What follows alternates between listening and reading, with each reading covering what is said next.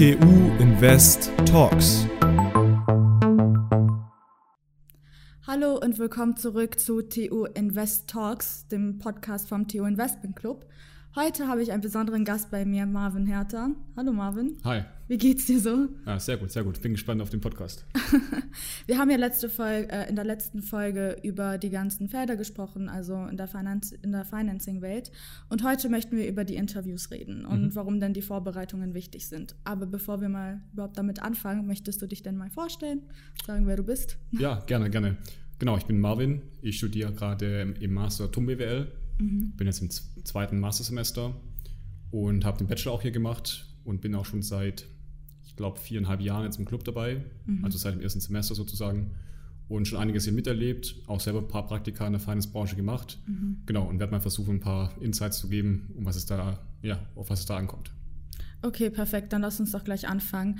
Warum sind denn vor, also wieso sind dann Vorbereitungen auf Interviews überhaupt wichtig? Weil ich glaube, dass sehr viele das so ein bisschen unterschätzen, dass ja. man sich da wirklich vorbereiten muss und das nicht so auf die leichte Schulter nehmen sollte. Also, genau. was sagst du dazu? Ja, also gerade in diesen ganzen, ich nenne es mal High-Finance-Bereichen, mhm. sowas wie Investment-Banking oder auf der Buy-Side, ähm, ist Vorbereitung schon extrem wichtig. Ich würde sagen, die Gründe dafür sind vielschichtig. Mhm. Zum einen hat man in diesen Feldern auch schon als Praktikant oder auch als jetzt junger Einsteiger, ist man relativ schnell stark involviert im täglichen Geschäft, hat unter Umständen auch Kontakt mit Kunden, mit anderen Banken, äh, mit Investoren, mhm. was auch immer. Und da ist schon die Anspruchshaltung, dass eben die Leute, die dort anfangen, auch entsprechendes Background-Wissen mitbekommen, äh, mitbringen, damit sie da auch entsprechend agieren können. Das ist ein wichtiger Punkt. Und zum anderen natürlich ist es eine sehr kompetitive oder sind es kompetitive Felder. Das mhm. heißt, es gibt schon einige Leute, die da rein wollen, äh, ja, möchten mhm. und nur wenige Plätze. Und das ist natürlich dann mit einer guten Vorbereitung kann man sich eben ein bisschen absetzen von der Konkurrenz mhm. in einem Interview dann, im Auswahlprozess, ja. Okay, wir sind ja in dem Investment Club aus einem Grund. Wie hilft denn der Investment Club, uns überhaupt darauf vorzubereiten? Weil ich glaube, dass mhm. viele das nicht wissen. Genau, also man grundsätzlich ist natürlich die Materie an sich, die wir eben ja, tagtäglich verfolgen, ja schon mal eine gute Vorbereitung für viele Felder im mhm. Finance-Bereich. Mhm. Also sicherlich natürlich nicht für alles, aber die Grundausbildung schafft schon mal so einen kleinen Überblick, was so grobe Finance-Themen und Accounting-Themen angeht. Mhm. Das heißt, man strickt jetzt nicht gleich, wenn man jetzt eine, ein Balance Sheet, also eine Bilanz vorgelegt bekommt. Ähm, genau, sondern man kennt da schon mal die Grundzüge. Das passiert ja bei uns, im, wenn man jetzt im Club beitritt, im ersten Semester im, im Rahmen der Analystenschulung. Mhm. Da gibt es eben diese, ja, diese Grundausbildung, würde ich jetzt mal nennen. Und wenn man das sagen wir mal, ähm, ja, abgeschlossen hat und auch ein bisschen hinterher war, dann hat man da schon gute, gutes Vorwissen. Mhm. Und zum anderen bieten wir noch weitere kleinere Workshops an intern. Ähm, zum Beispiel vor kurzem gab es jetzt was zum Thema Derivate. Da ist man natürlich dann auch schon mal äh, im Vorteil, wenn man dann in diesen Bereich gehen möchte mhm. und hat da schon mal erste Insights. Und zum anderen gibt es natürlich dann auch eine strukturierte Vorbereitung auf Interviews. Ja, ähm, magst du uns mal mehr dazu also erzählen? Mhm. Genau, also im Club sind ja, ja logischerweise viele Leute, die sich fürs Thema Finance interessieren, auch aus beruflicher Perspektive. Und somit hat sich da über die Jahre schon einiges an Know-how angesammelt, was Interviews angeht, was auch die verschiedenen Felder angeht. Ich denke, der erste kritische Punkt oder die erste kritische Frage, die man sich stellen muss jetzt als Bewerber ist, wo möchte ich überhaupt hin? Was interessiert mich überhaupt? Mhm. Man, viele lassen sich da auch von Vorurteilen verblenden, sage ich jetzt mal, oder von dem großen Traum nach Geld und Prestige, mhm. auch in, in gewisser Hinsicht. Beziehungsweise sie haben auch nicht den ganzen Überblick über die ganzen Felder. Und das ist, glaube ich, mal der erste kritische Schritt, dass man hier ein bisschen weiterhelfen kann, okay, was kommt überhaupt in Frage, worauf hast du überhaupt Lust? Und das passiert dann zum Beispiel mit seinem Mentor, kann man mit solchen Themen sprechen oder mit anderen älteren Mitgliedern, die sich im entsprechenden Feldern ein bisschen besser auskennen ähm, kann man erstmal ausloten, wo möchte ich überhaupt hin. Mhm. Wenn ich jetzt ein junger Student bin, erstes, zweites Semester und ich möchte jetzt aber schon die ersten Steine legen für meine Karriere oder zumindest mal erste Erfahrungen in verschiedenen Feldern sammeln. Mhm. Und genau, das ist nämlich so der erste Schritt, überhaupt mal herausfinden, was gibt es überhaupt und was davon interessiert mich überhaupt. Mhm. Und da muss man sich auch die Frage stellen, gerade wieder jetzt beim Beispiel zu bleiben, ich bin jetzt im ersten oder zweiten Semester, was ist erstmal überhaupt realistisch für mich? Natürlich wird dann jetzt nicht ähm, zum Beispiel auch im Bereich Beratung oder sowas, wird man jetzt nicht einen Erst- oder Zweitsemester-Studenten einstellen, mhm. ähm, weil man einfach noch relativ jung ist und unerfahren, sondern muss man dann vielleicht erstmal was anderes machen, ein bisschen Vorerfahrung sammeln, mhm. ähm, wohin gehen, wo es jetzt vielleicht nicht ganz so ähm, umkämpft ist. Wo also auch die Ansprüche. Am Anfang quasi. Genau, genau, mhm. für den ersten Schritt und sich dann so ein bisschen hocharbeiten, ja. Genau, also das ist auch auf jeden Fall ein kritischer Faktor. Genau, dann hat man aber jetzt erstmal herausgefunden, wo man hin möchte. Und dann ist halt die Frage, wie kann ich mich jetzt darauf vorbereiten? Meine, zum einen muss man sich selbst ein bisschen darauf vorbereiten, auf das, die ganzen fachlichen Themen. Das heißt, vielleicht mal ein bisschen Literatur in die Hand nehmen. Mhm. Ähm, da gibt es natürlich auch spezifische Materialien, ja, die wir auch unter der Hand hier verteilen können oder in die richtige Richtung weisen können. Mhm. Viel Lektüre gibt es ja auch in der Bibliothek hier an der Uni. Darf man nicht unterschätzen, die Ressource. Genau, dann bereiten wir sich mal ein bisschen individuell vor. Man kann natürlich dann, man auch fachliche Fragen hat, hier im Club die Leute fragen, das ist natürlich kein Thema, weil viele kennen sich dann doch ein bisschen besser aus, als wenn man jetzt hier gerade anfängt damit. Mhm. Und dann hat man schon mal die fachliche Komponente ganz gut abgedeckt. Das ist ja nicht die einzige wichtige Komponente, oder? Genau, ja, natürlich. Ganz große Komponente ist natürlich also dieser sogenannte Personal Fit, genau. beziehungsweise auch das Auftreten selbst. Genau. Und dann geht es dann weiter, das will ich jetzt mal so als den finalen Schritt der Vorbereitung ansehen, ist dann ähm, die sogenannten Mock-Interviews, mhm. also so simulierte Interviews. Ähm, genau, da würde man dann ein, zwei ältere Mitglieder ansprechen, die eben aus dem entsprechenden Feld schon ein bisschen Vorerfahrung haben und man mit denen diese Simulationsinterviews machen. Und da geht es eben darum, zum einen fachliche Fragen zu stellen, aber auch so von A bis Z so ein Interview durchzuexerzieren.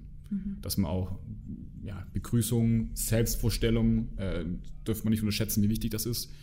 Und auch vielleicht auch sowas wie Brain Teaser, je nachdem, was eben in, dann relevant ist äh, für das Interview, mhm. dass man das dann alles da ein bisschen übt und auch diese Drucksituation ja, nachempfindet. Genau, und auch vielleicht auch so ein bisschen so vorwegnimmt, weil wenn man das Ganze ja schon mal gemacht hat, mhm. dann weiß man ja so ein bisschen, was auf einen zukommt. Genau. Ich glaube schon, dass da viele Leute sonst äh, auch ein bisschen überrascht sind, ja. was einem im Interview so erwartet. Ja. Ähm, ich kenne das ja nur von unseren Interviews, wenn jetzt es darum geht, ähm, neue Mitglieder zu rekrutieren. Mhm. Genau, dann, äh, das wissen ja wahrscheinlich viele Hörer schon, die sich dafür interessieren, äh, macht man auch so ein kleines Auswahlgespräch. Genau. Ähm, das ist schon mal so die erste, die erste Erfahrung für viele Leute, gerade so ein Erstsemester und Zweitsemester, die haben in der Regel noch nicht so viel Interviewerfahrung. Genau. Da wäre es schon mal die erste Erfahrung, da ist man dann schon mal ein bisschen, ja, da ist die Jungfräulichkeit schon mal weg. Aber klar, dann so ein Interview jetzt bei einer, bei einer Bank oder sagen wir mal im Bereich Audit, bei einer Big Four, das ist dann schon mal ein anderes Kaliber unter Umständen. Mhm. Genau, da muss man natürlich schon ein bisschen vorbereitet drauf sein. Klar. Ähm, hast du denn so allgemeine Tipps, so vor allem so zu Selbstbewusstsein? Also klar, das Fachliche, da muss man sich einlesen, also einlesen da muss man sich vorbereiten. Mhm. Aber ich glaube, dieses, wie du gesagt hast, dieses Selbstbewusste, dieses Persönliche, das ist ja auch wichtig. Hast du so generelle Tipps, wie man ja da ein mhm. bisschen nachhelfen kann? Ja, das ist natürlich ein schwieriges Feld. Ich bin jetzt ja, ja auch kein ähm, Psychologe. Ich glaube, das kommt auch auf jeden selbst an, so ein bisschen. Mhm, klar. Ähm, ich glaube, cool bleiben ist so der beste Tipp für sowas. Aber es ist natürlich einfacher gesagt als getan. Kann ich bestätigen. Ja, äh, genau, ja. Ähm, der Tipp hat mir früher auch nicht viel geholfen. Aber ich denke, das kommt auch viel mit der Erfahrung. Das mhm. heißt, ähm, wenn man mal zwei, drei Interviews gemacht hat, klar, da ist man einfach noch ein bisschen nervös, da stottert man vielleicht mal ein bisschen hier und da. Das ist ganz normal. Ich glaube, die Leute sollten sich da auch nicht so einen Kopf machen. Mhm. Ähm, ich habe auch schon oft gestottert in Interviews und dann war das Feedback dann doch relativ okay oder ganz gut sogar. Und dieses Menschliche muss ja auch dabei sein. Keiner möchte genau. irgendwas Gestelltes, sondern am Ende. Genau, genau. Und ich glaube, so ein bisschen, wenn man ein bisschen nervös ist, das zeigt ja auch, dass es vielleicht einem wichtig ist. Ist ja auch gesund so. ja, genau. Ich denke, das ist, also man soll da jetzt nicht versuchen, das ist groß zu verstecken oder sowas, sondern es kommt halt, wie es kommt. Mhm. Und vielleicht ist es wichtig, dass man am Anfang sich, sagen wir mal, für ein paar Positionen mehr bewirbt, jetzt wenn wir beim Thema Praktikum sind dass man vielleicht jetzt nicht nur auf sein Traumding sich bewirbt, sondern vielleicht noch ein paar andere Sachen und dass man halt ein bisschen mehr Erfahrung mitnimmt und dass man dann ein bisschen Interview, genau, Interviewerfahrung bekommt. Und wenn man das mal hat, dann läuft es auch ein bisschen einfacher. Aber klar, Nervosität bleibt so ein bisschen. Mhm. Ähm, was wahrscheinlich noch ein guter Tipp ist, dass man sich selber ein bisschen auf die Standardfragen so vorbereitet und so jetzt vielleicht nicht vorgefertigte Antworten im Kopf hat, sondern so ein bisschen so, was möchte ich da denn so grob sagen? Mhm. Ich meine, in fast jedem Interview wird man gefragt werden, äh, führ uns kurz durch dein CV oder stell dich kurz selber vor.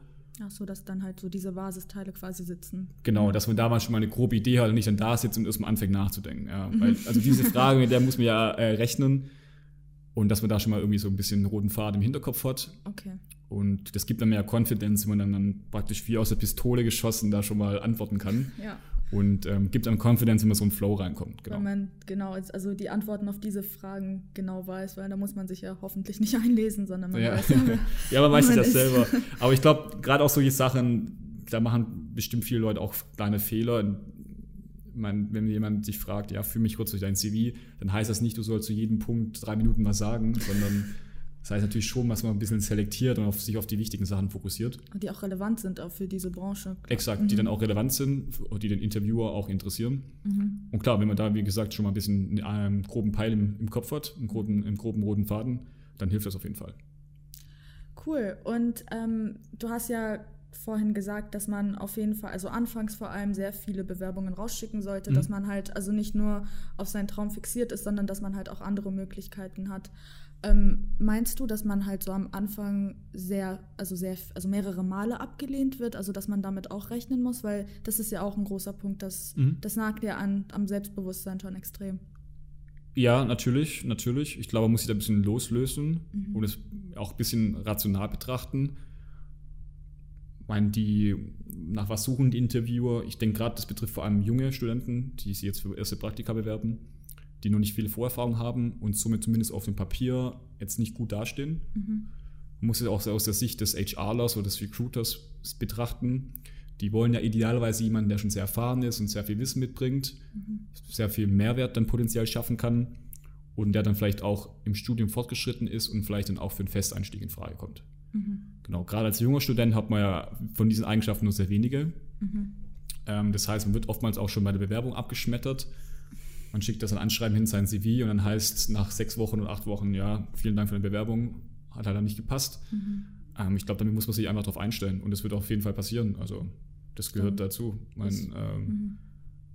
Gerade, ja, wie gesagt, wenn man ein junger Student ist, ist man noch, kein, noch kein Überflieger oder die, die meisten zumindest nicht. Ja, es gibt sicherlich Ausnahmetalente. Was auch normal ist. Ja, ja. Und ähm, ja, die haben oftmals auch harte Kriterien bei diesen HR-Abteilungen, zum Beispiel nur Studenten ab dem vierten Semester und da kannst du noch so geile Noten haben oder noch so geile Sachen gemacht haben, wenn die sich halt daran halten müssen oder halten wollen, mhm. schauen die eine Bewerbung an und sehen, okay, zweites Semester, tschö, ja. ja, also dein Tipp ist einfach trotzdem einen kühlen Kopf behalten und ja, ja. weitermachen. Genau, ja, ja.